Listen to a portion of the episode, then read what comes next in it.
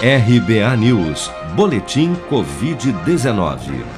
Dados do Ministério da Saúde apontam que nas últimas 24 horas, 30.891 novos casos de Covid-19 foram reportados pelas secretarias estaduais de saúde até a tarde desta quinta-feira.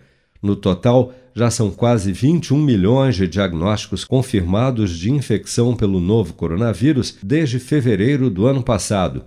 De quarta para quinta-feira, foram registrados mais 753 óbitos por Covid-19, elevando para 585.174 o total de mortos pela contaminação no país. Segundo as estimativas do governo, cerca de 95% daqueles que contraíram a doença já se recuperaram enquanto 371.163 pessoas, ou 1,8% do total de infectados, seguem internadas ou em acompanhamento em todo o país por infecção pelo novo coronavírus.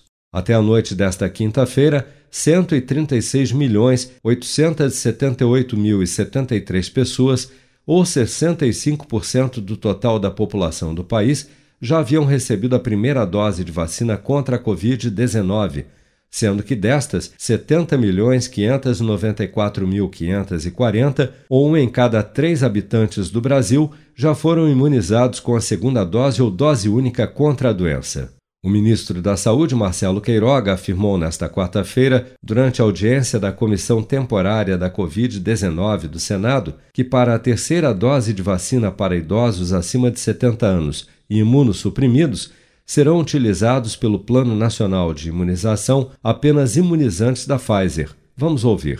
E essa terceira dose é a vacina da Pfizer, porque primeiro porque os esquemas heterólogos, ou seja, com vacinas diferentes, geralmente usam a vacina da Pfizer ou a vacina AstraZeneca como os imunizantes preferenciais.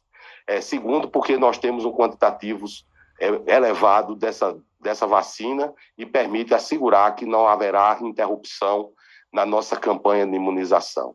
Apesar de previsto pelo Ministério da Saúde para começar apenas no dia 15 de setembro, alguns estados já iniciaram a aplicação da dose de reforço em idosos. No estado de São Paulo, onde a terceira dose começou a ser aplicada na última segunda-feira, a Secretaria de Saúde informou que, até o momento, das doses adicionais já aplicadas, 99,2% foram de Coronavac, 0,3% da AstraZeneca e apenas 0,1% da Pfizer. Seja para conquistar sonhos ou estar seguro em caso de imprevistos, conte com a poupança do Sicredi. A gente trabalha para cuidar de você, da sua família e proteger as suas conquistas. Se puder, comece a poupar hoje mesmo. Procure a agência Sicredi mais próxima e abra sua poupança. Sicredi, gente que coopera cresce. Com produção de Bárbara Couto, de Brasília, Flávio Carpes.